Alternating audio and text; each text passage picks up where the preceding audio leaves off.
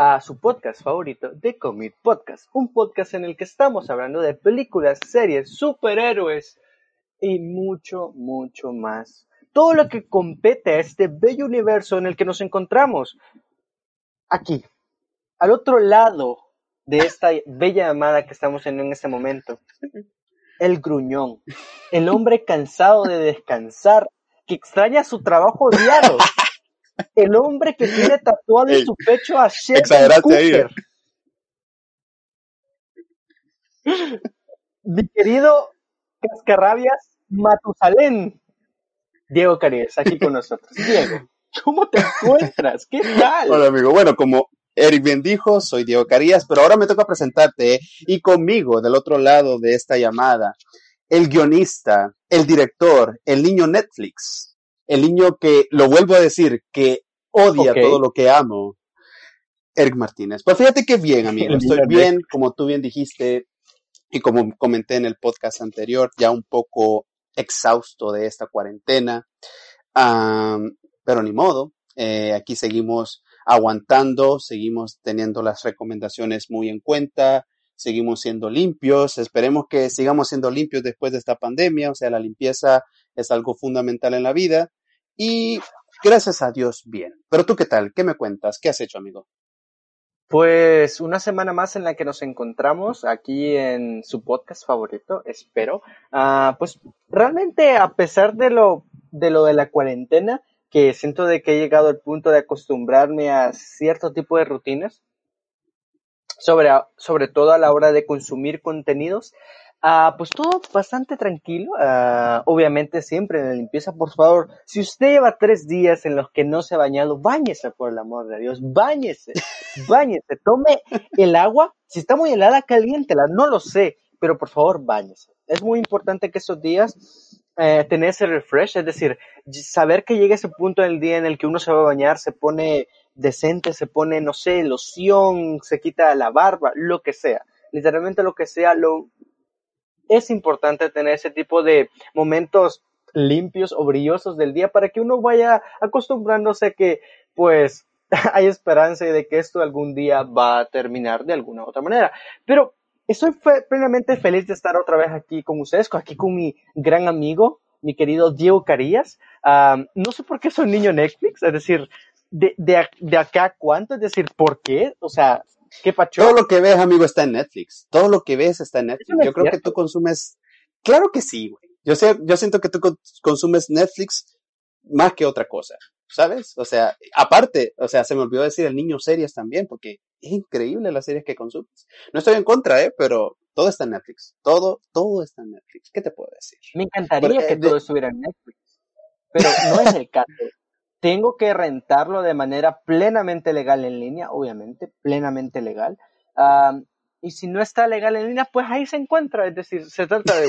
Pero bueno, demos inicio al programa de esta semana, como ustedes ya podrán eh, haber leído por el título, vamos a seguir con este camino ah, de los análisis de nuestro querido Arácnido, eh, creado por Stan Lee, eh, Dipko, y Dipko, y es Peter Parker, Spider-Man. Y esta semana nos toca en las crónicas arácnidas hablar sobre el Spider-Man de Andrew Garfield. Además, tenemos noticias muy interesantes y Diego está muy emocionada por esas noticias. Pero antes, Diego, se mueve la fecha y aquí iniciamos esta sección de noticias, se pone la fecha de Venom.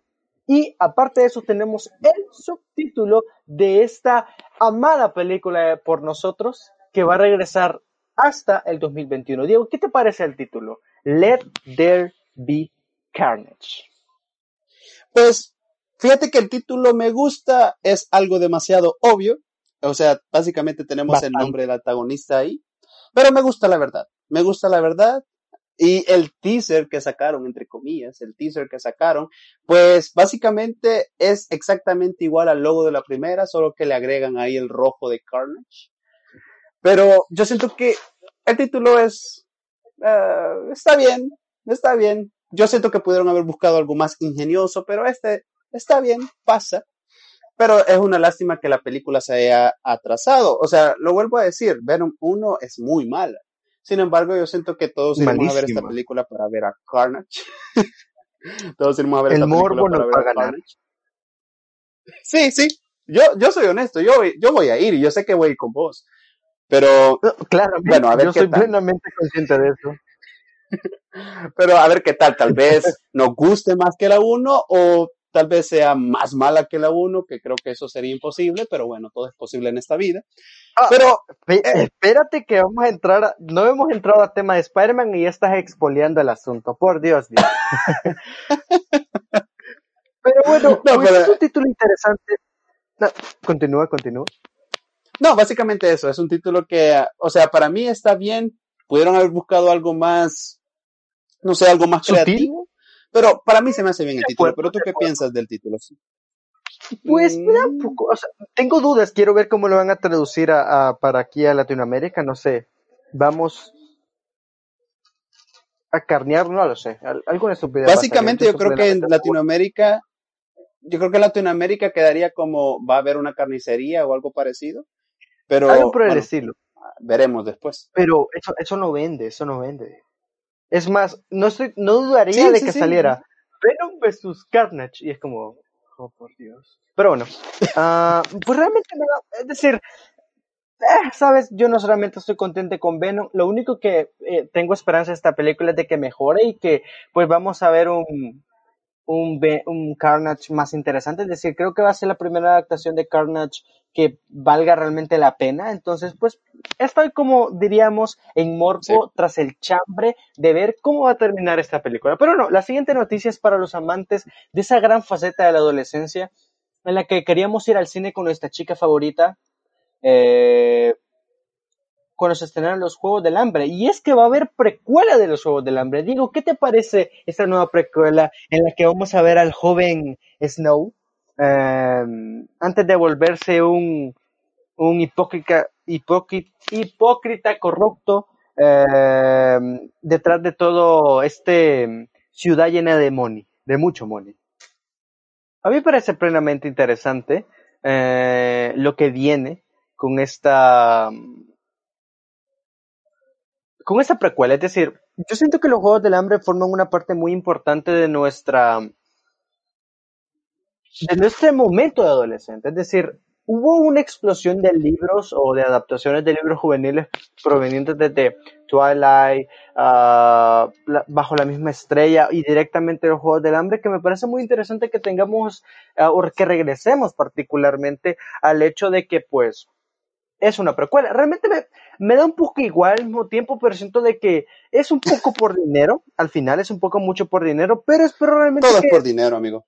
Claro, lo- yo estoy consciente de eso, pero ojalá que realmente sea una película que valga completamente la pena. O una trilogía, que lo más seguro es que va a ser una trilogía. Una quintología como Animales Fantásticos, que nadie te quiere, nadie, son malas películas. Pero bueno, ¿qué se puede hacer respecto a eso? ¿En serio consideras Animales Fantásticos una mal película? No sabía Bueno, la eso, 1 ¿eh? está bien, la 1 está muy bien, la 1 está muy bien, pero la 2, no manches. No, simplemente una película horrible, muy mal hecha. Mu- Ahí, muy mal. Es decir, que, bueno, para otro día, es- para- ese podcast va a ser para otro día.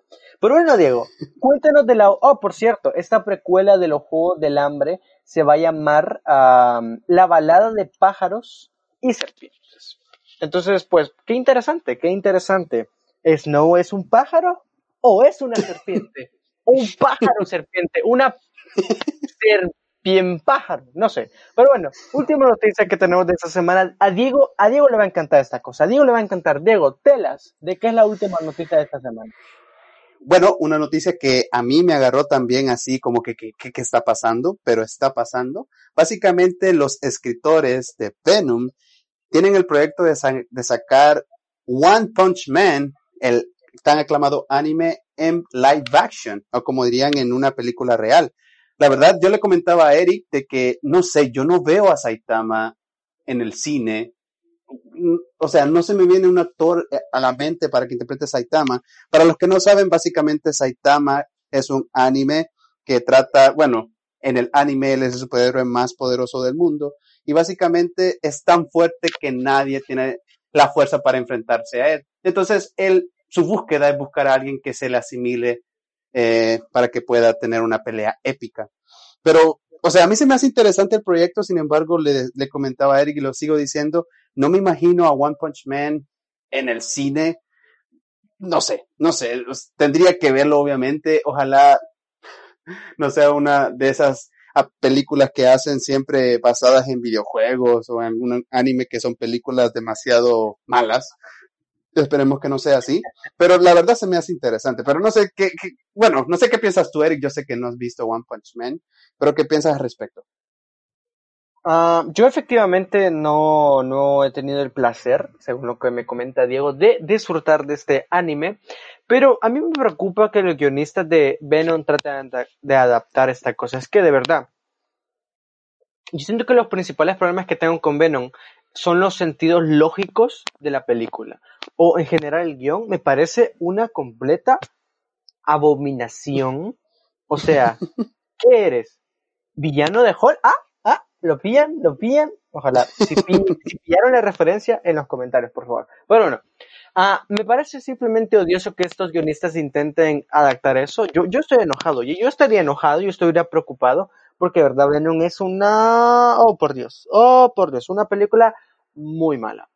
Sin embargo, eh, es que también el problema es de que eh, el cine, sobre todo en este lado del charco, eh, usualmente tiene, tiende a afectar mucho la, la fuente materna o primaria asiática de este tipo de cultura.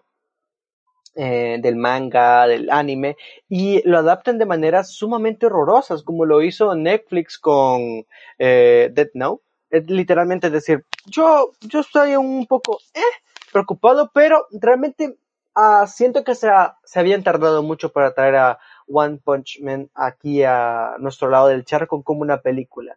Porque pues estamos en la época de los superhéroes, chicos. Toda la gente quiere ver superhéroes y pues al final One Punch Man es un superhéroe. Pero bueno, uh, esas han sido las noticias de la semana, muy cortas, muy relax, muy bastante me, pero, pero, Recuerden que pues aquí seguiremos hablando de muchas, muchas noticias semana tras semana. Y recuerden que las noticias que no se hablan en el podcast o las que no son tan er, importantes para tocarlos en este están en la fanpage de Facebook de The Comics que pueden buscar en Facebook. Por favor, síganos. Denle like a esa fanpage y compartan este podcast. Por bueno, digo, Aquí venimos a un tema en particular en el que nos hemos preparado ambos, en el que estamos enojados ambos, en el que tenemos que dar muchas cosas de ambos, no sé.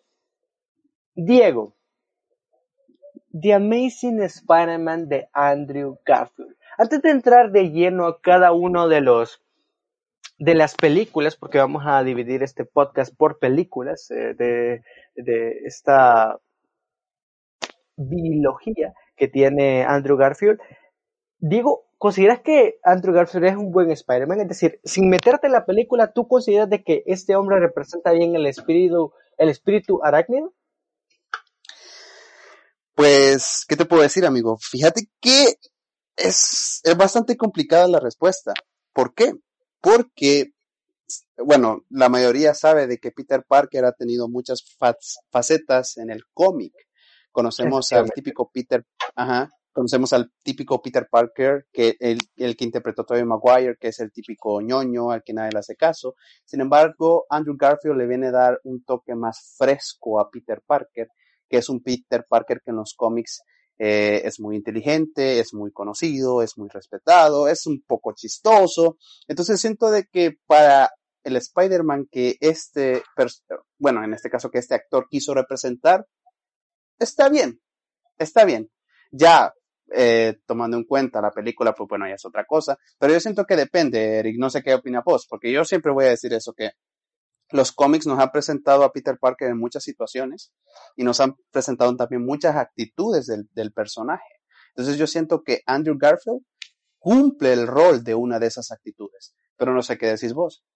Yo soy más que de acuerdo contigo en el sentido de que es claro de que este Peter Parker es una versión un poco más fresh, un poco más cool, frente o en oposición a la película anterior de, o la trilogía de Tobey Maguire. Es un Spider-Man que es más guapo, uh, es más cool, tiene más chistes, jaja, jiji, pero siento de que sí, efectivamente es una faceta de Spider-Man y me gusta, decir, como Spider-Man tiene sus momentos interesantes, tiene su elegancia, tiene su encanto, eso es plenamente innegable, pero siento que tiene las películas de Spider-Man que son indiscutiblemente de las peores. Indiscutiblemente son de las peores películas de Spider-Man que pueden existir. De verdad, ambas películas me parecen, bueno, tienen problemas, tienen problemas, pero tienen bastantes problemas, ya lo estuvimos discutiendo con Diego previamente, ya me iba a pegar por, por decir que una es peor que la otra, pero bueno, Uh, yo creo que podemos comenzar particularmente con The Amazing Spider-Man 1. Diego, película que se estrena en el 2012, eh, cinco años después de la infame Spider-Man 3 de Tobey Maguire. Uh, un remake que aparentemente, según datos que estuvimos investigando, recoge un, por, un poco de las ideas que quería implementar eh, Sam Raimi y Sonic con, eh, con Tobey Maguire, pero que ya nunca se pudieron concretizar y que nos traen de nuevo acá con villanos que bueno, variados y en contraste aparentemente del anterior. Te voy a ser honesto, viendo las, las películas de Spider-Man me doy cuenta de que todos los Spider-Man han tenido un villano diferente, es decir, casi han sido adaptados todos los villanos de Spider-Man, casi todos. Casi todos. Pero bueno, continuando con el asunto, Diego, ¿qué te parece de Amazing Spider-Man del 2012? Por cierto, bueno, entonces Dato importante, el mismo año que se estrena Avengers 1. Y eso es algo que iba a mencionar, fíjate, que básicamente es el mismo año que se estrena Avengers, entonces al tener Avengers a la par, eh, hablando de cine, todos esperábamos que este remake, entre comillas, de Spider-Man fuera un éxito, fuera algo aclamado por los fans. Ahora voy a empezar con mi argumento, que yo siento que era algo que no, le había, no te había comentado, Eric, antes de iniciar este podcast. O sea, todo el mundo aluce o dice que básicamente The Amazing Spider-Man es el remake de Spider-Man de Tobey Maguire. Sin embargo, no estoy muy de acuerdo en eso, ¿sabes? ¿Por qué? ¿Por qué? Ahorita te lo digo. Mira, yo sé que la película, básicamente, como te dije, es una película de origen. Nos presenta que Peter Parker es picado por la araña, cómo Peter Parker es tratado en la escuela. Sin embargo, yo siento que no solo esta, sino que también la segunda, esta película de The Amazing Spider-Man se centra más que todo en la relación que tiene Peter con Gwen Stacy y también se centra en quiénes eran los padres de Peter. Algo que Sam Raimi nunca tocó en las películas anteriores de Spider-Man. Porque esto de la historia de los padres de Peter, de dónde vienen, de hecho Peter hace mucha alusión, siempre le pregunta a sus tíos quiénes fueron mis padres, dónde están, está tratando de buscar pistas en la casa, cuando eh, hay una escena donde baja con el tío eh, y encuentra una maleta del padre. Entonces, básicamente, Peter Parker en esta película se afana bastante en saber el origen de sus padres, qué pasó con ellos, algo que Toby Maguire nunca hizo. Entonces, tomando en cuenta eso, siento que no es un remake tal cual, porque toma un punto de vista diferente. Un Peter Parker que está interesado en otros asuntos eh, en teoría, en este caso lo de los papás, que es algo que nunca se toca en las películas anteriores. Ahora, aparte de eso, siento que es una película que nos quiso presentar un Spider-Man, como dije antes, fresco. Sin embargo, la película te da un tono oscuro, incluso el traje. Uh, no lo sé, es una película que quiso presentar un Spider-Man nuevo, pero es que como lo dice el título, yo siento que es un Spider-Man bastante olvidable. La película no se me hace tan mala, obviamente tiene sus errores, y aquí voy a empezar con el primero, que yo no soy muy bueno para esto, porque no soy tanto como Eric, tan crítico. Ese es mi trabajo. Pero... Ese efectivamente es mi trabajo. ya vamos a llegar a esa parte. pero siento que, sí, sí, sí. Pero mira, siento que algo que la verdad yo me quedé que ondas, y yo siento que, creo que tú me lo comentaste antes, la muerte de tío Ben. O sea, todos sabemos que la muerte del tío Ben es algo trascendental en la vida de Peter. Pero, ¿qué pasa con la muerte del tío Ben en esta película? En primer lugar, la razón por la cual el tío Ben muere es algo estúpida. O sea, vemos a un asaltante que ha robado una tienda, va corriendo, se le cae el arma, tío Ben lo ve y ¿qué hace un, un ser humano racional? Lo que hace el tío Ben. No, y a mí se me hace que, o sea, hacen no esas, levantarías o sea, esa a mí- arma, Diego. Eso es muy poco heroico. Yo no y yo me quedé, o sea, no supieron cómo, o sea, yo siento que incluso la muerte del tío Ben de Tobey Maguire es mucho más épica que esta, o sea, yo siento que, Completamente de te- acuerdo. o sea, los directores dijeron, te- o sea, tío Ben tiene que morir de una u otra forma, y, y esa fue la única forma que se les ocurrió. Y yo me quedé, sí, ¿es en serio? Estoy de acuerdo. Estoy de acuerdo.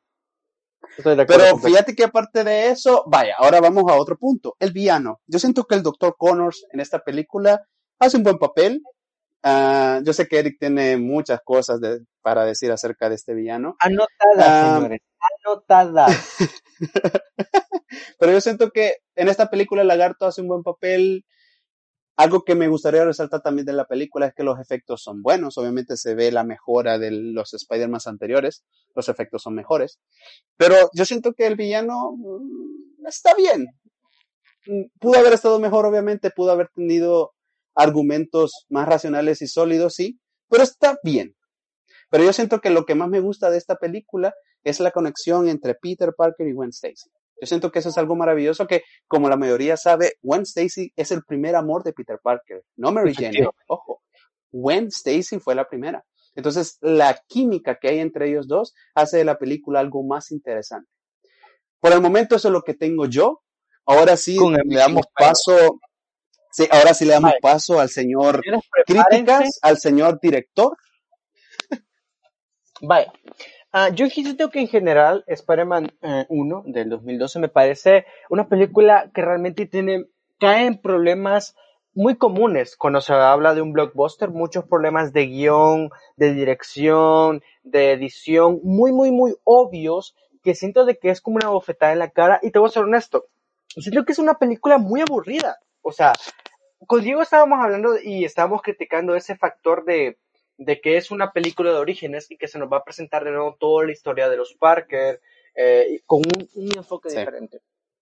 Yo creo que hablaba de un punto importante y es que al final este Spider-Man, a pesar de que es un remake, sí es una Spider-Man que se centra en otros puntos, como por ejemplo la, los padres de Peter, am, particularmente un Spider-Man un poco diferente al de Tobey Maguire, pero sin embargo siento de que cuando la película no se siente lo suficientemente segura de su cambio es cuando regresa o retoma mucho un refrito de las anteriores y es cuando la película comienza a perder espíritu. Yo le comentaba a Diego de que creo que una de las cosas que más odio es la, la muerte del tío Ben, porque es curioso, si uno realmente pone atención detallada en el diálogo que tiene tío Ben antes de que Peter eh, rompa la puerta con la fuerza, con la super fuerza que tiene, podemos visualizar de que le dice entre de manera no tan directa de que con un gran poder un gran poder conlleva una gran responsabilidad.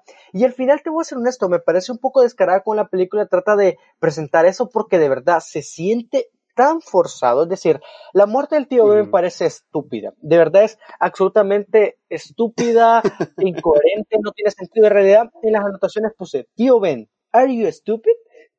Es decir, ok, puedo comprender de que... ¿En serio pusiste eso? Sí, sí, sí, efectivamente lo puse. Es increíble, amigo. Es que, Continúa. es que a mí, a mí me parece muy estúpido porque de verdad siento de que es un, de verdad, cuando llega la muerte del tío Ben, aparte de que te han vendido esta de, si tienes un gran poder, tien- es decir, de verdad, el diálogo que está diciendo en ese momento sobre cómo tener habilidades importantes, eh, tenemos que utilizarlas para el bien, no cabe, de verdad, no cabe, es decir, la pinche pelea que está teniendo el tío Ben con Peter Parker es porque él, Peter Parker no fue a traer a la abuela al trabajo. Y de verdad, no entiendo cómo cabe el diálogo de con un gran poder conlleva una gran responsabilidad. La anterior de Tobey Maguire lo hacía de manera un poco más honorable, lo, lo hacía en un momento de sentido, ¿sabes? ¿Por qué? Porque lo decía cuando, después de la batalla de, la pelea que habían tenido con Flash Thompson. Sin embargo, en esta parte simplemente me parece plenamente estúpido y lo de Tío Ben es descaradamente estúpido. Además que hay un problema, ¿sabes? Hay un montón de gente de que el ladrón va esquivando, hasta se le cae la cerveza que lleva, le dispara al tío Ben y de repente no hay nadie. La quinimil cantidad de y el corto, el pinche gordo de la tienda llama una ambulancia, es decir, llame a la ambulancia, no está ahí. Simplemente no hay nadie alrededor de Peter. Y te voy a ser honesto, frente a un Tobey Maguire que retaba al personaje y decía en el episodio anterior que lo tentaba, lo corrompía y que a partir de las consecuencias de esa, de corromperse, lo invitaba a ser un superhéroe más, lo invitaba a tomar responsabilidad con sus poderes, me parece más honorable que, que lo que hace aquí Peter Parker, porque ok, Peter Parker como Spider-Man comienza a andar como Spider-Man simplemente porque uno, alguien le ve la cara, a partir de eso comienza a utilizar máscara y dos, particularmente es que está en busca de venganza. Ok, Tobey Maguire hace lo mismo, pero realmente no entiendo de cuándo a tú vas a ser el gran héroe. Porque, ok, todo comienza, toda la gente comienza a hablar de que Spider-Man es un gran héroe y ese tipo de cosas, pero te pones a pensar y dices, ¿Qué te inspira a ser héroe? De verdad, ¿qué, qué de verdad no entiendo absolutamente qué te inspira a ser Eric? Pero él es Spider-Man, Eric. Ya, ok, got it, lo comprendo. Pero aún no me termina de convencer esa de decir, como es Spider-Man va a ser un héroe, justifícamelo. Joy Moyer realmente lo hizo de mejor manera. Además, uh, si ustedes no me siguen en Twitter, que me pueden encontrar en Twitter como de-comics, uh, tengo un hilo de películas que estoy viendo este año. Y eh, en la crítica de esta película o en el comentario que hacía de la misma, puse, este, la película peca de tocar puntos comunes de su antecesor Spider-Man y lo hace de una manera sin espíritu, sin gracia. Es decir, siento de que muchas de las cosas que están aquí no coinciden, no son químicamente aceptables a la magia o a la interpretación que Andrew Garfield le quiere dar como Spider-Man a esta nueva biología. Y es que, ok, Spider-Man es super cool, pero si Spider-Man es super cool, ¿por qué tiene, no sé, decir, tiene un tío Ben que no justifica, una tía May, muy aparte, de decir, siento de que la película anterior, tía May con Peter tiene una relación un poco medio extraña, pero un poco más íntima, y en esta película es como, no, who are you? Es decir, es tu madre, joder, es la persona que te ha criado, no vengas con que no la conoces, con que no te interesa, es decir, eso, eso por el sentido de fundamental al héroe. Pero claro, obviamente tengo muchas otras, otros problemas. Por ejemplo, siento de que en la película en general, a nivel de guion, no me gusta como Spider-Man siendo tan cool, no tiene amigos. Es decir, ok, Gwen Stacy es la, novia, perfecto, genial, se aman, bésense por el amor de Dios, son lo mejor de la película.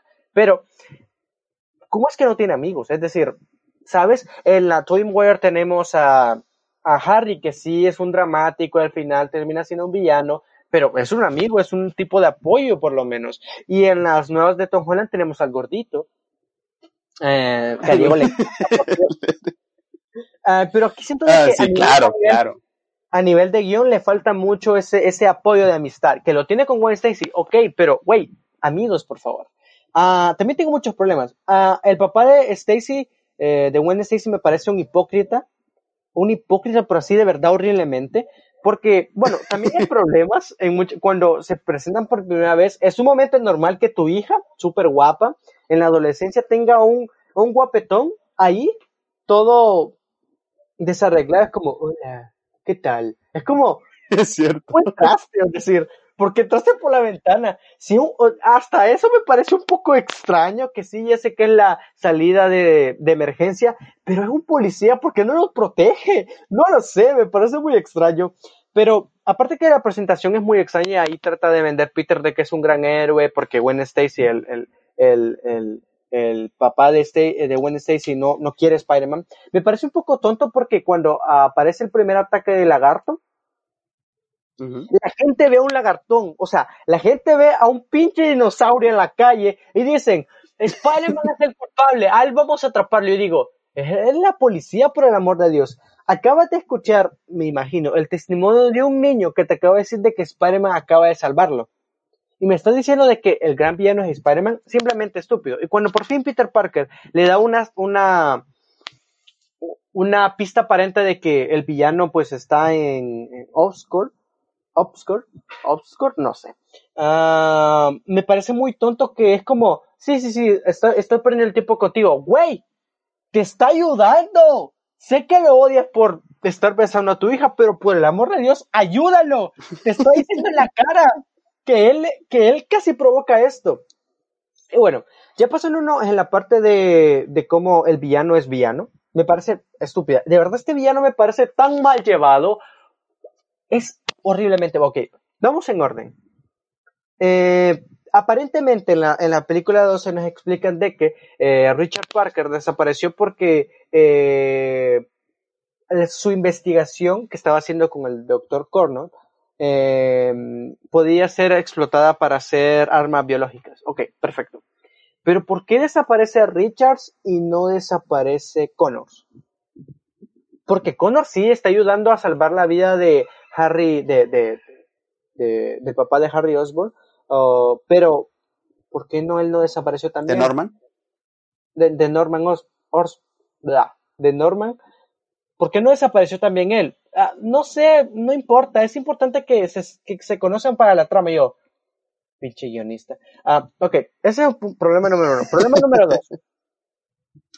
Um, en, Os, en Oscar es una multinacional eh, que tiene mucha tecnología. Tiene a Jarvis, pero sin decir Jarvis, literalmente. Si, en esa escena tengo un problema. Ok, pongamos en lógicas. Peter resuelve la ecuación que durante años luz un doctor eh, en rectología nunca ha... Peter Parker dice, ¿sabes qué? Estoy aburrido, voy a agarrar este libro y voy a solucionar la vida entera, la, la vida misma. ¿Ok? Nice hacen una simulación en la computadora de, de ratón. ¿Cómo se llamaba? Le vamos a poner Pepe, porque por why not.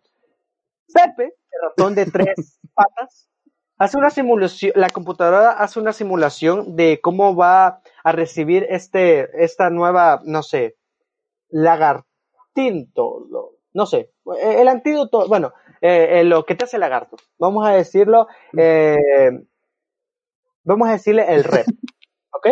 Entonces, Pepe se le inyecta uh, de manera virtual o hace la computadora hace la simulación y no le pasa nada. No le pasa nada, es como, ah, ok, genial, todo bien. Pero aquí te pones a pensar, ok, de repente pues hay unos problemas ahí con la con quienes están llevando la investigación o patrocinándola particularmente que son, es Oscar y de repente le dicen, pues sabes que tenemos que probar en humanos porque es importante. Y el doctor, no, no lo hagamos. Pero es importante, no, no lo hagamos. ¿Y qué hace el doctor? Se inyecta, porque yo lo, ¿sabes? Porque él es un doctor y es muy inteligente y él sabe de que nada va a pasar. Le crece la mano que parece mano de Keiko. Bueno, ya la tiene. Y mi pregunta es la siguiente. ¿Cuánto pasa de tiempo en el que el doctor se vuelve ese lagartón? ¿Una hora? Dos horas, media hora, no lo sé. Pero aquí es cuando viene el asunto. ¿Por qué Pepe ratón de tres patas no se volvió lagarto antes? O sea, literalmente estás diciendo de que lo de Pepe el ratón de tres patas pasó antes del, del asesinato del tío Ben. Y considerando de que el asesinato de tío Ben retrase la vida o que el periodo de luto de Peter sean una o dos semanas, me estás diciendo de que después de tres semanas tres semanas, Pepe ya está súper mamadísimo.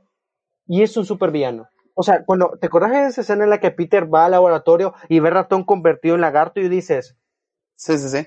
Tres semanas. Y dirás, Eric, son animales diferentes. Uno es un humano, otro es una rata. Ok, pero ¿por qué en ese caso el doctor, con esa gran supercomputadora que tiene, que puede curar el cáncer,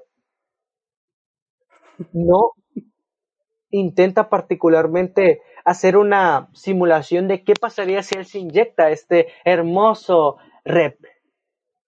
Oh, que no lo hace, pero ¿por qué? Guionista, ¿por qué nos pones la escena de Pepe si no la vas a utilizar con mucha importancia y valor después?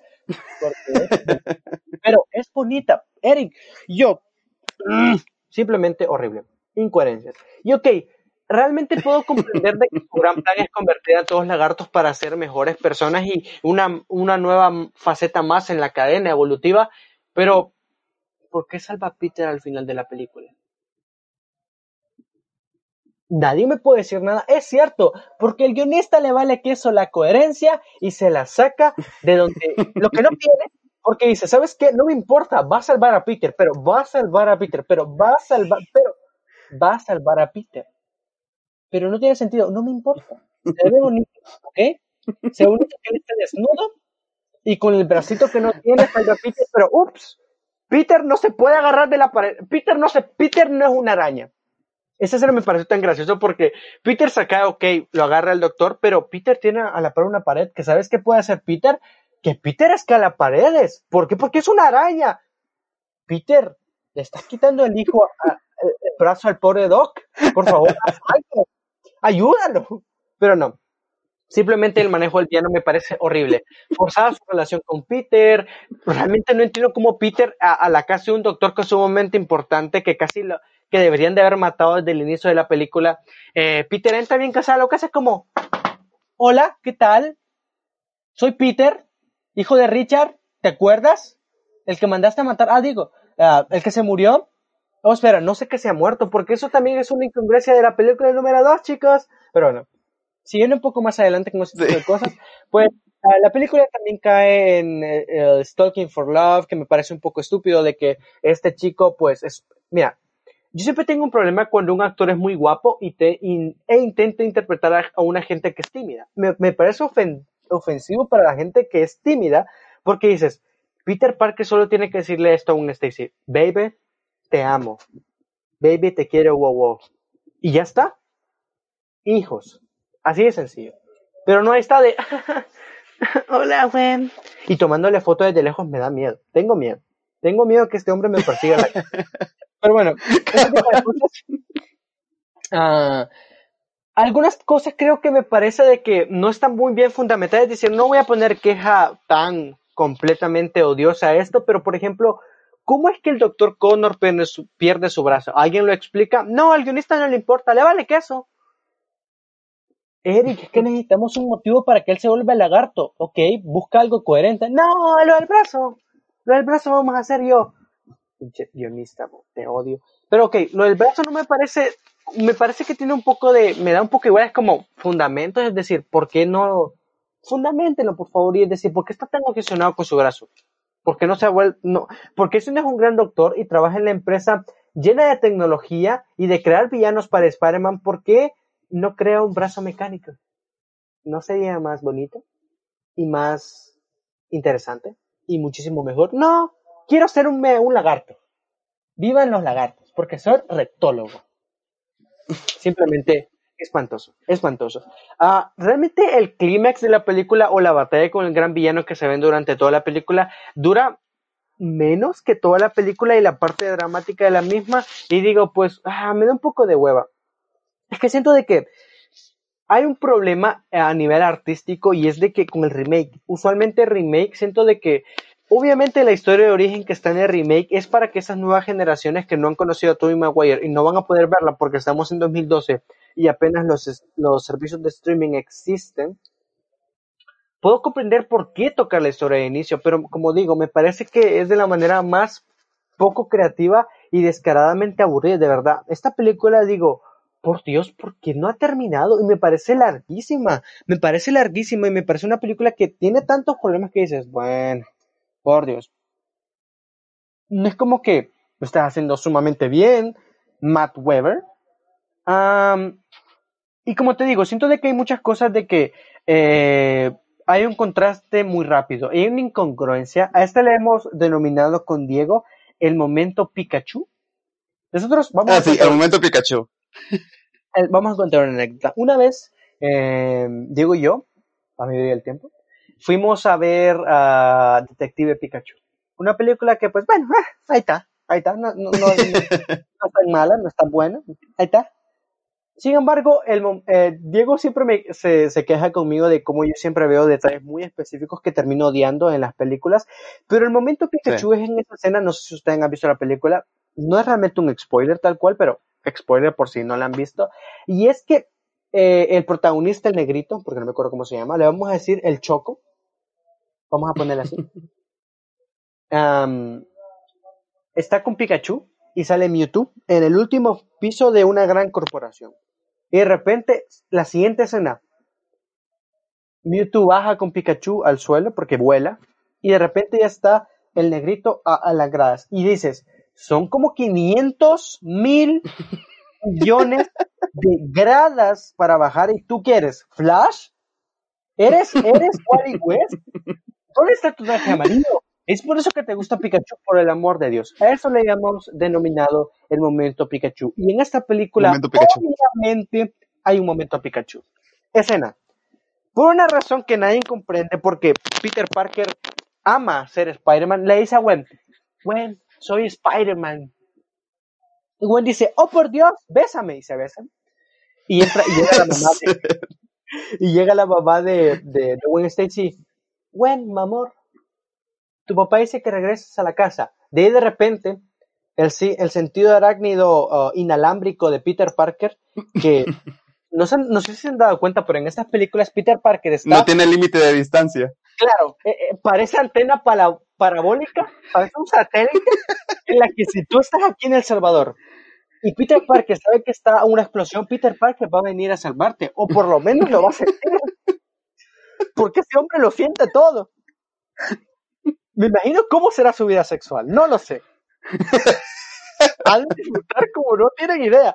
Pero aparte de esa obviedad bastante estúpida, eh, de repente, corte A, vemos al papá de Gwen Stacy en el último piso, en el último piso del edificio, en el lobby, subiéndose un carro de policía, corte A, corte B, tenemos otra vez a Spider-Man y Spider-Man se va y dices, el momento Pikachu de esta película. Si ustedes han visto momentos Pikachu en las películas que gozan y disfrutan, por favor, les pido de todo corazón que nos etiqueten en cada uno de esos momentos con el hashtag el momento Pikachu de la película.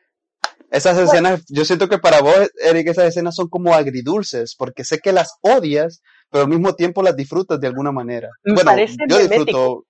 Me parece un poco exacto. Pero siento de que me parece tan ofensivo porque dices, ¿a qué clase de estúpido editor tonto se le ocurrió de que esto es orgánico? ¿Y cómo que la gente está tan perdida en la película porque esta película es tan emocionante? Jeje, que nadie va a notar de que eso es un error. Eric, pero es un error. No importa, las películas no son perfectas. Ese error parece que tú hayas escrito Aiga por allá. Así de sencillo, es un error estúpido. Y si tú toleras ese tipo de errores, tú también eres bueno. Vamos a pasar a la siguiente película. es increíble. Mira, amigo, siempre disfruto cuando hablas más de una película. Eh, yo sé que tienes tus puntos, tus argumentos bien fundamentados, pero es que es increíble. Jamás me canso de esto, amigos. En serio, créame. Eric, incluso la película, o sea, la película ganadora del Oscar, Eric le tienen que encontrar algún error. Y cuando la película de verdad es mala, wow, es, es increíble. Pero bueno, continuemos, amigo. Es que algunas películas, mira, yo siento de que algunos problemas son un poco aceptables cuando dices, güey, es que no pudieron hacerlo de otra manera, ¿sabes? Puedo comprenderlo. Es decir, es un medio muy complejo. Pero hay algunos errores que digo, por el amor de Dios, ¿quién, ¿a quién carajo no, quién, quién no lo vio? ¿Quién no lo vio? ¡Guionistas! ¿Guionistas? Doy curso los fines de semana, les reviso los guiones gratis. Por Dios, simplemente odioso, odioso, odioso, odioso. Pero bueno, Diego, 2014, han pasado dos años del inicio de esta nueva eh, franquicia, en la que a nivel de Avengers quedó abajo de la misma, obviamente, eh, pero es 2014. Se estrena The Amazing Spider-Man 2, Rise of Electro. Diego, ¿Es la peor película de Spider-Man que existe? Esa es una muy buena pregunta y de hecho ese era un debate que quería compartir contigo y también con quienes nos escuchan, que si pueden dejar sus comentarios estaría excelente. O sea, la semana pasada estábamos hablando de que Spider-Man 3 de Sam Raimi es una película mala y muchos la consideran la, la peor película que ha tenido Spider-Man a nivel global. Sin embargo, cuando tú ves The Amazing Spider-Man 2, te tienes que preguntar otra vez, ¿cuál es la peor película de Spider-Man? Para mí, esta película comete exactamente los mismos errores que Spider-Man 3 de Sam Raimi. ¿Por qué razón? Eso es bastante, eso es muy fuerte. Es que es, es que es cierto, amigo. O sea, ¿por qué razón? Aquí voy. En primer lugar, la película se centra otra vez en cuatro mil villanos. Ajá. No los desarrolla bien. Están pasando muchas cosas al mismo tiempo. Y algo que yo, o sea, algo que no mencionamos de la primera película, la primera película que eh, terminó de que el papá de Wayne muere, pero antes de morir le pide a Peter, por favor, aléjate de mi hija, no quiero que le pase nada. Y Peter pues le dijo que sí. Eh, al final, en la escena final, vemos de que Peter como que no está bien de acuerdo, pero ahí Gwen hace una sonrisita ahí medio eh, traviesa. Pero cuando inicia The Amazing Spider-Man 2, están juntos. O sea, de repente es, es, es de un solo. Y yo digo, eh, eh, tranquilos. Se supone que la promesa que Peter le había dicho, uh, le había hecho al papá de Wayne era bastante importante. Pero a Peter Parker le valió queso. Y ni siquiera nos No, muestran cómo es que su relación No llegó a estar otra. no le valió que eso Peter Parker, le valió al guionista. Al guionista dijo, "Pues, qué pedo, o sea, mejor una, una escena muy divertida, la que Peter esté haciendo chiste, que se junten, nada, que se besen y ya, esos hombres se quieren, esas mujeres se quieren, que, que tengan hijos, por Dios. Es increíble. Ese es el primer punto. Y el otro, Eric, que yo sé que, bueno, siento que vos también vas a odiar este. O sea, cada plano, cuando, cuando Peter está con Gwen, Peter tiene que ver al papá de Gwen en cada plano. O sea, básicamente nos están diciendo, acuérdense la promesa que Peter hizo. ¿Es necesario meter al papá de Gwen en todas las escenas donde Peter se acuerda de esa promesa, donde Peter está con ella?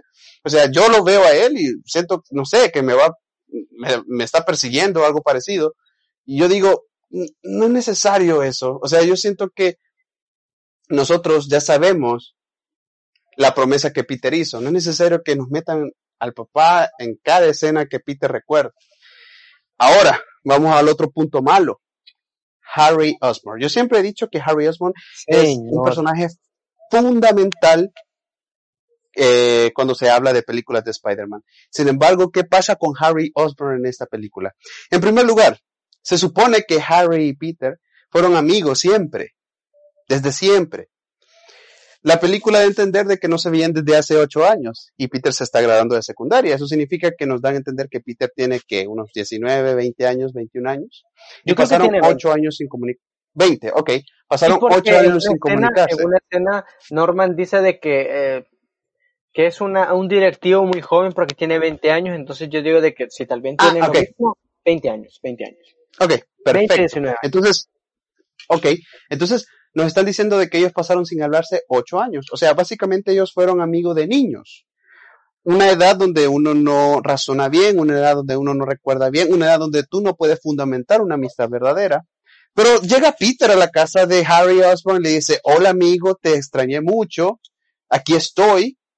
Am, ¿Qué amistad más forzada, amigo? ¿Qué amistad más forzada? O sea, el guionista dijo, Harry Osborn es el mejor amigo de Peter, pero no sería la uno, ni siquiera lo mencionamos, pero es mejor amigo de Peter. Tienen que ser amigos. ¿Qué hacemos? Nada, que llegue Peter y que le, que le diga que lo extrañó. Eso es todo. Ah, Pero eso, pero eso, eso va a pasar, pero no importa. Eso va a pasar y eso pasó. Yo siento que te estoy robando algunos puntos y que, por cierto, no sé si todos han notado de que No, no, básicamente no, esta dale, película continúa, tú continúa, tú Mira, continúa. es, ajá, fíjate que con esta película me está pasando igual que en, en Spider-Man 3 de Sam Raimi, que desde que me diste la palabra solo estoy tocando los puntos malos. O sea, básicamente, y los sigo, los sigo, yo- mira, yo, yo siempre voy a sostener esto. Yo siento que de las dos películas, lo único bueno es la química entre Peter y Gwen. Siempre lo voy a decir. Yo siento Sí, que es uno de esos puntos, ajá, que mantiene la película. Pero aparte de eso, yo digo, ¿pero qué está pasando? Ahora, y ahora vamos a pasar al punto que yo siento que Emi- Eric va a amar. Eh, yo siento que es el villano que Eric más admira en la vida. Es un villano que Eric tiene en su cuarto, en un póster gigante. Y estamos hablando de Electro. Eh, ¿Qué pasa con Electro, amigo? Eh, Electro es un tipo carismático, entre comillas, tímido, que es fanático de Spider-Man, que se cae en una piscina de algas eléctricas y en vez de matarlo o dejarlo sin caminar le da poderes. Y de repente la escena donde Peter, o en este caso Spider-Man, eh, ve por primera vez a Electro, Electro de amar a Spider-Man, en dos segundos termina odiándolo y lo ataca. Y a eso sumale la música electrónica de Electro. Eso es algo que le da un plus a la película, ¿sabes? ¿Qué opinas acerca de eso, amigo? Pues particularmente ya que mencionaste Electro, Electro me parece una, un personaje muy extraño, unidimensional a lo estúpido. Es como, tienes que dar a Spider-Man, ¿por qué? Vamos a hacer que lo odies, ¿por qué? ¿Por qué no? Why not? ¿Sabes? Tengo muchos problemas con esta película porque, ¿sabes? el detonante de la, de, de la, de que Electro se haga malo es una bala, es una bala de un francotirador, pero ponete a pensar, ¿de quién es ese francotirador? ¿Es de la policía? No, porque la policía pues acaba de llegar, entonces no puede ser de la policía. Ah, ok, entonces de Oscar, ¿cómo sabía que Electro iba a estar ahí? ¿Guionista? No sé, no me importa, sirve para la trama, hay que hacer a este hombre un villano, ¿por qué? Ama a Spider-Man, ¿le podría, ¿le podría ayudar? No, no, no, mejor no, quedan dos villanos, dos, ¿cuántos? Dos, no, mejor tres. ¿Cuántos? ¡Cuatro! Lo que sea. Lo, que sea. Ni mire si querés, querés que la tía May se vuelva, no sé, Black Cat. Perfecto. Tiene, ya está bien. Tiene cabello blanco. ¿Por qué no? Entonces, Eso es increíble. Démosle, démosle. Que se llame The Rise of All Billions of Spider-Man. Pero bueno. es increíble, dale, Pero viendo eso, Harry Osborn es forzadísimo, de verdad. Lo vi y digo, ¿quién eres? De verdad, de verdad. Creo que no te has visto casi que de mil años con Peter. ¿Por qué le hablas? Es decir, me da risa como entra en el suelo de la casa. Es como, hola, soy Peter, amigo de, de, de, de, Harry. ¿De Harry? ¿Harry? Es mi amigo. Y el mayordomo tipo, ¿Quién eres? Ah, amigo. ¿Por qué si eres un multimillonario y tú eres pobre? No, pero fuimos a la misma escuela, somos amigos, somos cuates. ¿Me puedes abrir? Traigo donas. Entra, ah, no traigo donas. Y ahí se queda esperando. Porque es mucho, muy forzado. De verdad es muy, muy exageradamente forzado la relación con Harry. De, no me gusta, literalmente no me gusta nada de esa parte de la película porque digo, y, la, y de verdad, joder, cuando es un villano, ¿por qué es un villano de verdad? ¿Qué ganas de matar a Spider-Man? Es decir, ¿por qué lo quieres matar? Porque es un villano. Pero no te estás muriendo. Y de verdad, no entiendo una cosa. Ok. Dale. ¿Cuánto, tiene, ¿Cuánto tendrá el papá de Harry? No sé, ¿60 años? ¿55 bueno, ponele 60. Ok, 60. ¿Por qué exactamente el papá se muere a los 60 y el hijo se va a morir a los 20? ¿Qué pasó con esos 40 años que faltan de vida? Um... Yo, pero necesitamos hacer un villano. ¿Por qué? Porque me gustan los villanos de Spider-Man y quiero que ni miren esta película. Pero, Eric, ni mil villanos. Hasta una roca puede ser el villano de este hombre, pero ni Eric, yo sé que voy a, mira, ahorita voy a tocar algo que yo sé que, mira, ahorita estás muy emocionado y estás muy inspirado. Y yo siento que voy a tocar algo que te va a terminar de inspirar.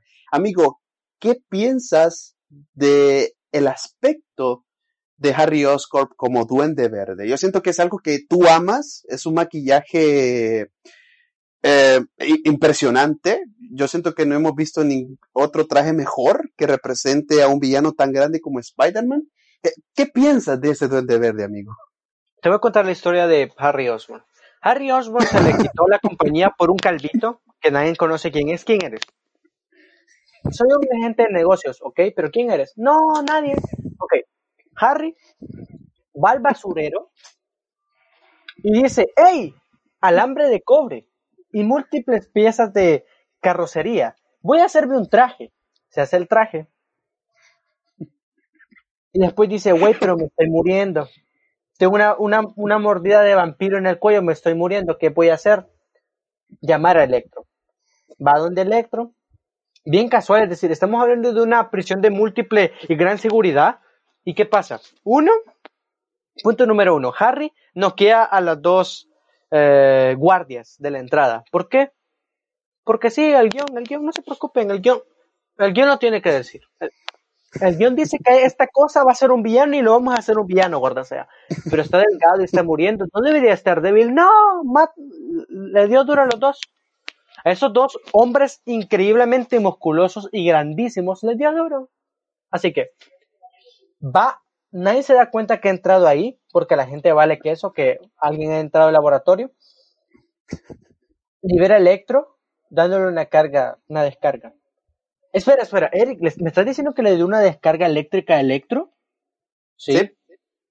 ¿Y qué hizo el doctor Kafka antes cuando lo estaba torturando? Darle una descarga eléctrica. ¿Y por qué no se liberó? Ah, el guion, Eric, el guion. Estuve ocupado el fin de semana, no te lo pude enviar, estabas muy chiquito ese año. Pero sí, es que, es que eh, se tiene que liberar. Vaya. Me está, oh, espera, toma dos. Electro se libera. ¿Y por qué se llama Electro? ¿Por qué no se llama, no sé, Luz? Luz. no lo sé. ¿Sabes? Se fue la luz y se va Electro, no sé. Pero bueno, ese, ese chiste es muy estúpido. Pero bueno, de repente Electro es intangible y, se y puede correr entre la energía. Nice, super nice. Muy bien. Aparte de que la, el mero hecho de que tú seas villano es plenamente estúpido, porque deberías de, haber, deberías de haberte muerto eh, asesino. No, hombre, espérate, espérate, espérate. Ahorita me puedo acordar una estupidez. Ok. Regresamos un poquito de la película. Vamos para atrás. Escena. Eh, que por cierto sale el personaje de The Office. ¿Cómo se llama ese personaje de The Office que lo manda a valer queso a, a este men? Ah, espérate. ¿A quién? Es que sale el, el, el, novio de Kelly. Ah, el personaje se llama Ryan. Ryan, Ryan, Ryan, va. Ryan. ah, sí, es cierto, sí, es cierto, es Ryan. Ajá. Le dice a, a, a Electro. Happy birthday. Oye, uh, hay un problema con un cable de alta tensión que nos puede matar a todos y a toda la ciudad. A ver, arreglarlo, pero es mi cumpleaños. Andate, vos solo, vos podés. Vos podés. Vemos a, a Electro subir la gradita, ve que todo el sistema está valiendo queso. Llega con, no sé por qué, la gran computadora que maneja todo el edificio no, no, no funciona. Y ve un cable desconectado y dices, bueno, lo voy a desconectar bien al suave. Y dices, bueno, es una, una, una cosa con mucha electricidad, si lo toco me va a matar. ¿Qué voy a hacer? Como todo hombre de sensatez, correcto y gran científico, dice, eh, ¿me puedes apagar aquí la energía en, en el piso 3 de, de, de, de, las mantarrayas? Anguilas, ah, anguilas, anguilas, sí, sí, anguilas. Se va lo de las anguilas. Y el men del otro lado le dice, no, ya me voy. Y te pones a pensar, me estás diciendo de que Oscar está encargado de la energía de toda la ciudad y no hay trabajadores tra monitoreando eso 24/7. Eric, pero es que se acabó el día de trabajo porque no, no. me estás diciendo que está. Es que así estaba en el guion, amigo. Tenemos que apegarnos. Pero no guion, tiene ¿verdad? sentido, pero no tiene sentido. ¿Por, ¿Por, qué está aquí? Ah, no, no importa, el guion. El guion, a la gente le gusta, a la gente, a, le gusta, a la gente le gustan las explosiones. A la gente le gustan las explosiones. Pero no, no, no, Eric. Le va a gustar, hombre, le va a gustar. Pero le va a gustar, hombre, le va a gustar. Y yo, ok, ok, nice. Lo voy a entender. Vaya, vaya, vaya, vaya. No tiene sentido, pero vaya. La gente te va a olvidar. No, no importa, dale. Vive el dinero, vive el dinero. Bueno. Realmente la mera creación de Electro es una estupidez y no tiene plenamente sentido. Aclarando, cosa importante. Ah, igual, todo lo de Electro no tiene sentido en general, ¿sabes? Y después, ¿cómo consigue ese traje? ¿Y por qué el traje se vuelve energía? ¿Por qué cuando él se mueve entre la energía no se desaparece el traje? Porque como no tenía traje cuando se volvió villano como el hombre de arena, el hombre de arena no debería de utilizar la ropa como su poder, ¿verdad? No, no importa. Vaya, espera. Si a Harry lo habían despedido de su propia empresa, ¿cómo es que entró al edificio? Porque, ¿sabes? El edificio está lleno de gente. No es como que hayan desalojado el edificio. No, ahí está toda la gente. Toda la gente. Ay, Jesús. De verdad, pinche película horrible. Um, Rino es muchísimo peor. De verdad, la escena final es una estupidez. Ah, mira, yo siento que la del niño cuando se... En primer lugar, algo que tiene mucho esta película es que nos muestran que los estadounidenses, cuando está pasando un desastre o ven una batalla que puede ser peligrosa, que podía costarles la vida, en vez de huir, van a tomarse selfies, van a grabar videos, y, y, no sé cómo es que literalmente aparezca, ya están ahí las cercas preparadas y la gente está ahí ya lista. De la nada, de la, o sea, Diego, salen de la tierra, salen de la, como de la, salen de la tierra, salen, espera, es Spider-Man, saquen las vallas, no queremos que nadie robe protagonismo. Salen las vallas del suelo, va gente, aquí se pueden quedar. A, a los policías les vale queso, es como, no, que se queden ahí. ¿Sabes? Que no, que no pasen porque van a pedirle autógrafos a Spider-Man. Que no pasen de la valla, pero hay que se queden. No hay que evacuarlos, no hay, no hay un hombre con una, con una, una ametralladora de calibre, no sé, 40, que puede matar a un car puede matar, puede matar, puede hacer que una vaca se destripe completamente. No, hay, hay que quede, es un roboxote. Y lo que me da risa que, te voy a ser honesto, yo creo que calculo de que entre el niño, la valla y los carros de policía hay unos 20 metros. ¿Qué, qué pasa? Rino es un robot gigante que esos 20 metros los va a correr en un minuto o menos. En menos. En menos, pero lo que me da es que Rino dice, yo voy a pelear con Spider-Man. Sale Spider-Man Jr. ¡Muere, Rino! Oh, espera, no sabemos cómo te llamas. Muérete, robot gigante que parece rinoceronte. Y él le dice, ok, y él se queda parado, es como no lo va a matar, porque matar niños es malo. Ok, nice. Pero de repente llega Spider-Man, la gente dice, no puedo creerlo, Spider-Man está de regreso. Llega Spider-Man. Y se queda parado hablando, tipo, hey, ¿qué onda? ¿Qué tal estás? ¿Cómo estás? ¿Cómo está todo? El, y, y Rino está, hola, estoy esperándote. Rino está esperando. O sea, es que fíjate, que Rino ahí tuvo, yo, yo le agradezco mucho a Rino que le dio la oportunidad a Peter que hablara con el niño. Rino es empático. él es empático, le dio la oportunidad a Spider-Man que hablara con el niño, que le dijera que no se preocupara, que él estaba ahí, hizo que el niño regrese, una, la foto hizo que regresara con la mamá tranquilamente, él le dio tiempo para eso, yo siento que es algo que le debemos a Rino, ¿sabes? Es, algo que se lo debemos. Me tengo que disculpar con Rino, Rino, tú lo hiciste muy bien, lo siento por haberte, no sé, tratado como una mala persona. Eres una gran persona. No estás disparando a civiles con una metralleta gigante, ni tirando misiles, misiles. No, no, no importa. Está bien. Que te voy a ser honesto, a mí me parece eh, que esta película, aparte de lo estúpido de que las vayas a aparecer de la nada, me da risa como esta película siento de, bueno, yo siento de que mata un poco el espíritu de Spider-Man porque, ok, Spider-Man es muy cool, pero la secuencia inicial en la que él está atacando a Rino cuando no es Rino y es eh, Optimus Prime, ah, ah, ¿lo pilláis? ¿Lo pilláis? Porque sí. ah, ah, bueno, si lo pilláis, comentarios, por favor. Ah, pero bueno, Bien ahí. Ya que, ya que este es Optimus Prime, eh, me da risa como dispara con una no sé, una, un, un, un fusil de asalto y Spider-Man hace un chiste y yo tipo, güey, está muriendo gente. Una señora se murió en un despacho de una oficina por esas balas, pero no, a vos te da risa. Vivan los chistes. Quien dijo que iba a proteger a las personas a costa de cualquier cosa. Y deja que... Por eso se murió Gwen Stacy. Obviamente, por eso se murió Gwen Stacy. Por cierto, Eric, ahorita que mencionaba Gwen Stacy, se me vino a la mente la manita de la telaraña de, de oh, Peter. ¿Qué, ¿Qué, qué, pasó ahí? ¿Qué, qué ah, pasó ahí? Ese punto, ese punto lo quería tocar uh, desde antes cuando mencionaste de que, mira, ah, es curioso, vos hablabas sobre cómo a veces eh, no hay necesidad de que exista la obviedad en el cine.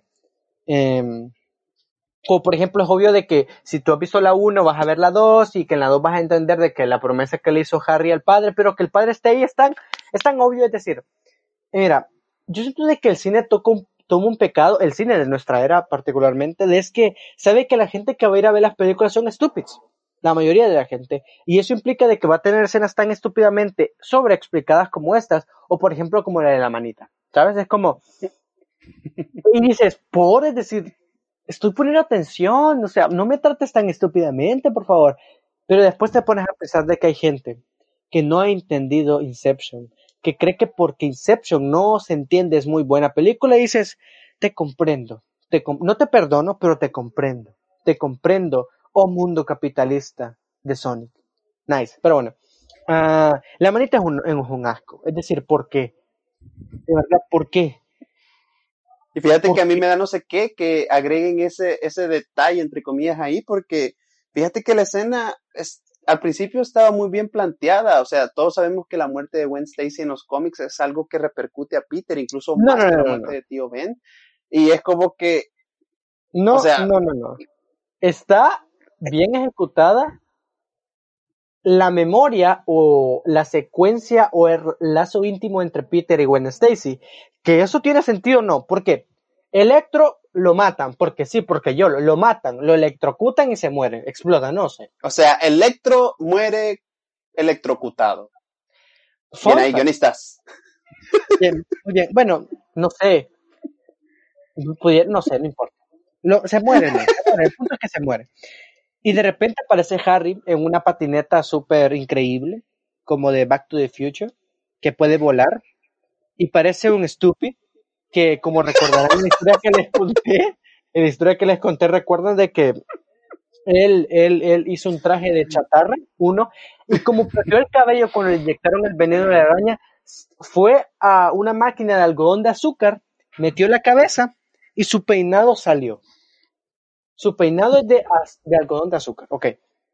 Aparece, eh, toma a Gwen, la tira, y dirás, oh por Dios, este es el gran villano.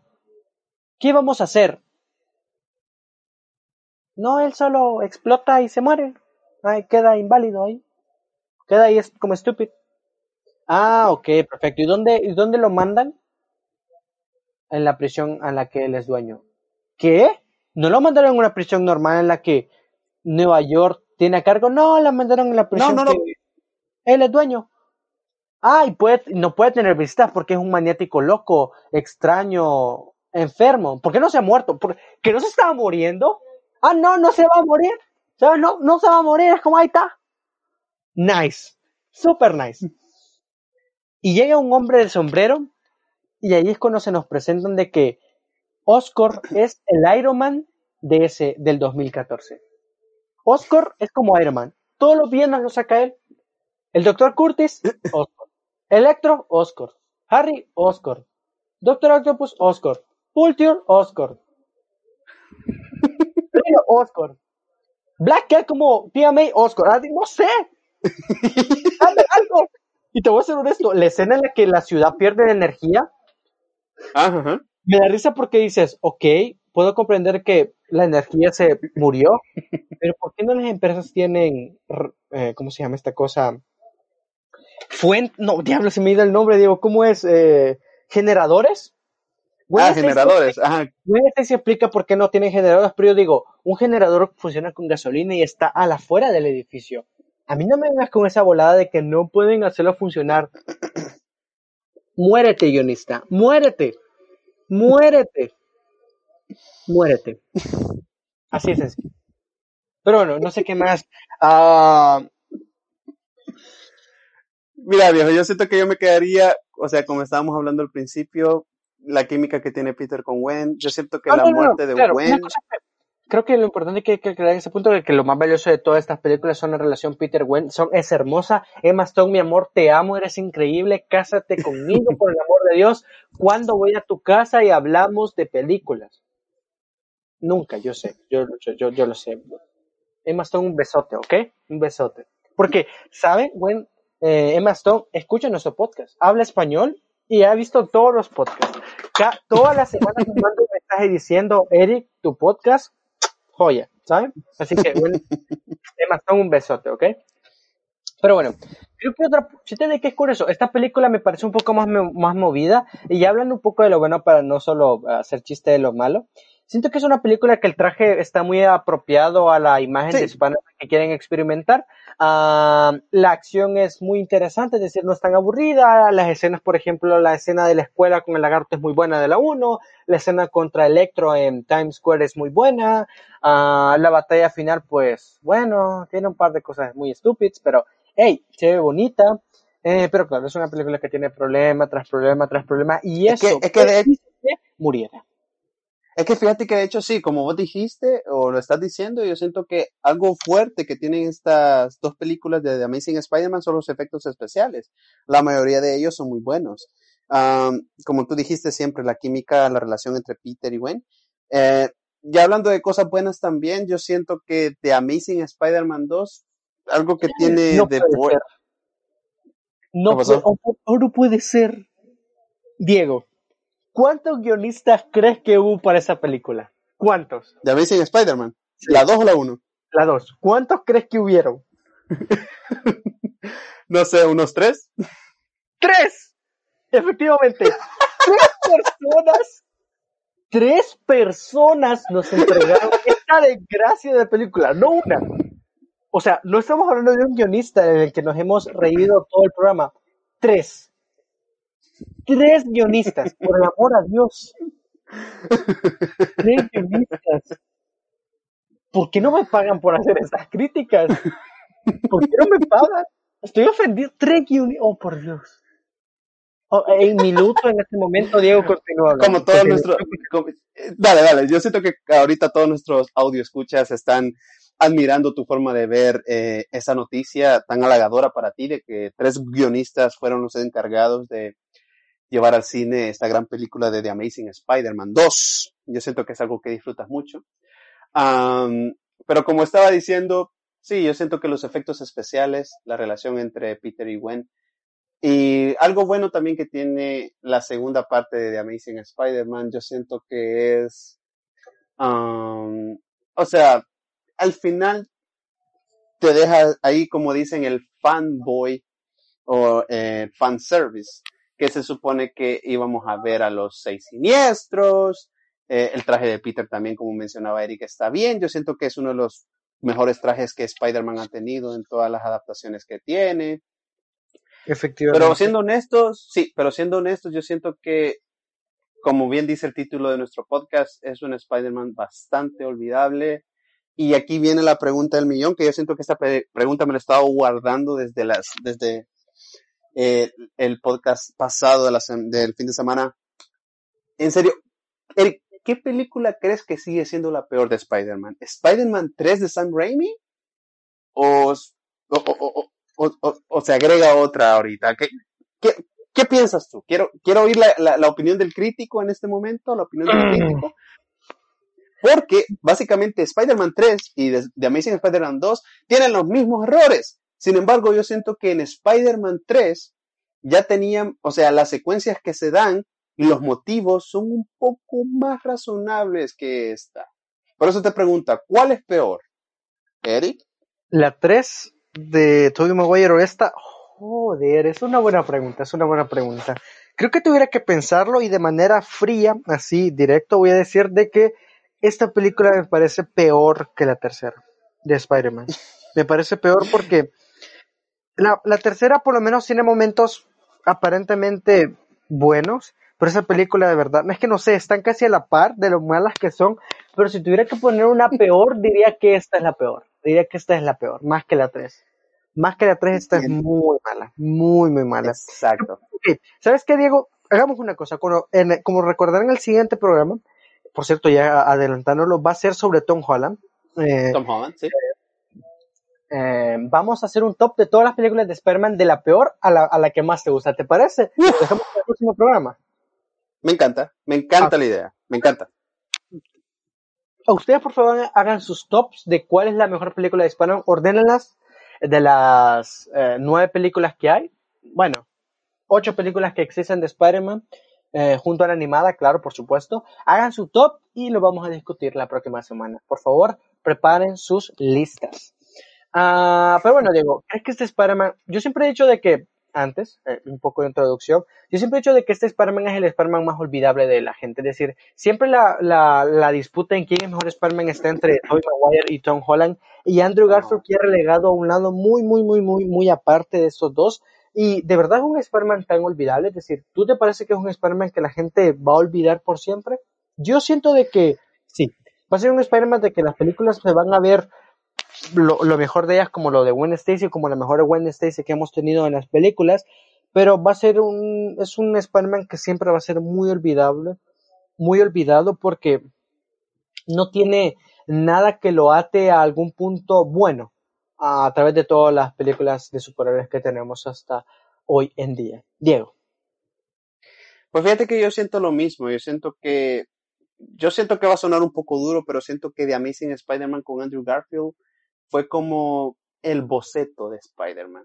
Porque como tú bien dijiste, yo siento que el Spider-Man de Tobey Maguire y el Spider-Man de Tom Holland son los más aclamados, los más queridos y los más respetados. Y Andrew Garfield siempre se queda en ese punto, que por cierto, cabe aclarar aquí, no estamos diciendo de que Andrew Garfield interpreta un mal Spider-Man, ni que hace una mala actuación, no. Básicamente lo que estamos diciendo de que la forma en que introducen al personaje con Andrew Garfield en The Amazing Spider-Man 1 y 2 no es la adecuada. Lo vuelvo a repetir, siento que como, o sea, yo siento que esas dos películas fueron como un boceto, así como que veamos qué sale, veamos qué dice la gente, veamos ahí, vamos a contratar a tres guionistas y vamos a hacer algo fabuloso. Y resultó lo que resultó ser. Entonces siento que sí, tal vez es el Spider-Man con, con que, que, la gente va a olvidar fácilmente, que la gente olvida fácilmente.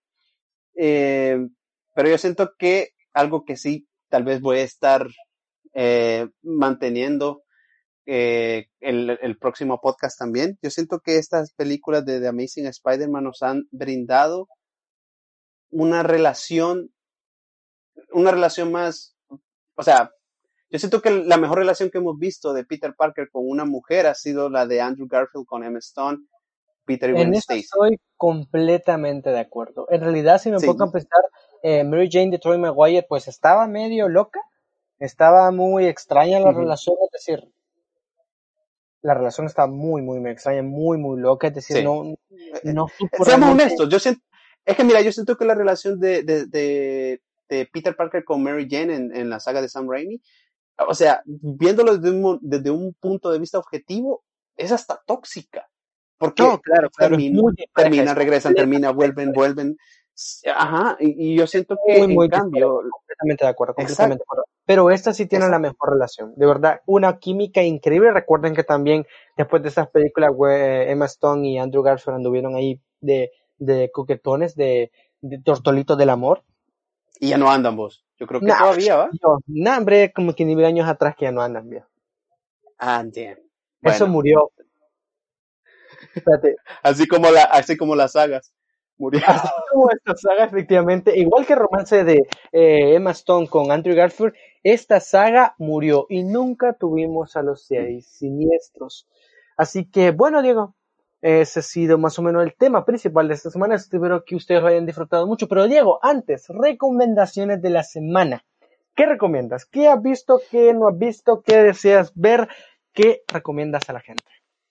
Bueno, eh, en primer lugar, muchas gracias. Espero que el tema les haya encantado muchísimo. Y como dijo Eric, de, hagan su lista de qué películas de Spider-Man para ustedes son las mejores y las peores de las ocho que existen, incluyendo obviamente la animada. Ahora ya hablando de recomendaciones, quiero hacer un anuncio oficial, o sea, mi amigo ya lo sabe, pero lo voy a hacer oficial. Oficialmente, hace tres días terminé la maravillosa serie de The Office. Eric también ya la había acabado antes, yo la acabé. Eh, me siento muy dolido por haber terminado algo tan hermoso. Eh, es una serie genial, fabulosa, maravillosa y les sigo incitando a que vean The Office, porque, ojo, ojo, el podcast hablando de esta serie está a las puertas. Así que, por favor, si no están viendo nada o quieren ver algo, como diría mi amigo Eric, algo de calidad, vean The Office. Por favor, vean The Office. Y mi segunda recomendación, tomando en cuenta la, eh, las noticias del principio de este podcast, no sé si tenemos audio escuchas que les gusta el anime, el manga y cosas así. Yo no soy muy fanático, pero he visto un par. Pero algo que sí les recomiendo es que vean One Punch Man, que de hecho a ti también, Eric, te recomiendo que lo veas. A mí es un, es un anime que me gusta, me gusta la historia de Saitama, cómo lo ven, cómo lo pintan. Eh, así que les recomiendo mucho One Punch Man y The Office. Yo creo que esas son mis recomendaciones de esta semana. Ahora bien, ¿qué recomiendas tú, amigo? Aparte de Cena para Tontos, Brightboard, ¿qué otras recomendaciones tienes? No, no contigo. Ese podcast va para más para adelante, películas que vimos. Um, obviamente recomiendo The Office, gran serie. Uh, esa, semana, esa semana también terminé de ver Watchmen, que por Dios es la mejor serie de superhéroes que he visto, indiscutiblemente.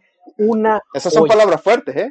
Sí, yo sé, yo sé. Esas son palabras fuertes. Watchmen, si a ustedes les gusta Watchmen, véanse esta serie, que es una interpretación, una continuación increíble, de verdad. Hay un pequeño, un pequeño error, pero pequeñito, pero ir para allá, uf, lo mejor que he visto este año y lo mejor que he visto en serie. Suma recomendación. no sé, también les recomiendo Red Social, que es una película ya un poquito más viejita, pero que pues... The Social Network. The Social Network, una gran película con... Que, por cierto, sale nuestro querido Andrew Garfield, así que... Sale Andrew Garfield ahí. Pues, Diego, sí, ya, ya, eso les puede decir, ven Spider-Man y dice, joder, ya estoy harto de ver malas películas, boom, Social Network. Boom. Buena película. Pero bueno, digo, ¿cómo te podemos, cómo te podemos encontrar en las redes sociales? Bueno, sí, tengan en consideración que me pueden encontrar en Facebook como Diego Carías y en Twitter me pueden encontrar como Diego Carías MCU. Si tienen algún comentario, alguna propuesta, ahí estamos a las órdenes. Y en el caso tuyo, Eric, ¿cómo te pueden encontrar en redes sociales? Pues a mí me pueden encontrar en redes sociales en Instagram como Eric Raúl Mar, en Twitter como de-comics, en Facebook como Eric R. Martínez y recuerden que pueden seguir la fanpage de este podcast como The Comics en el que estamos publicando los links a las diferentes plataformas virtuales en las que se encuentra este podcast y varias noticias del mundo de los superhéroes, series, películas que tanto nos gustan a nosotros. Ah, recuerden que este podcast lo pueden encontrar en Apple Podcasts, en Spotify, en YouTube y en la plataforma española iBooks. Diego, un programa muy interesante, espero que lo hayan disfrutado. Diego, últimas palabras para despedirse. Bueno, básicamente eso. Eh, la próxima semana se viene ya eh, hablando de Tom Holland, que yo siento que es el Spider-Man que la mayoría de nuestra generación, entre comillas, ama. Así que preparados para ese programa. Obviamente siempre incitar a seguir las recomendaciones eh, por la pandemia. Seamos limpios, por favor. Es algo fundamental en la vida, el orden. Y básicamente eso, si Dios nos permite, nos escuchamos la próxima semana. Eric. Bueno, yo también recomiendo seguir las, eh, las medidas de salud de este momento. Como les dije en el inicio del programa, bañense todos los días constantemente. uh, hablen con las, sus seres queridos, abracen a sus padres, a sus hermanos. Uh, díganle a la chica qué les gusta, qué les gusta. Uh, hagan citas para el cine para septiembre y pues ¿Qué les puedo decir? No more mutants. Nos escuchamos la próxima semana y adiós.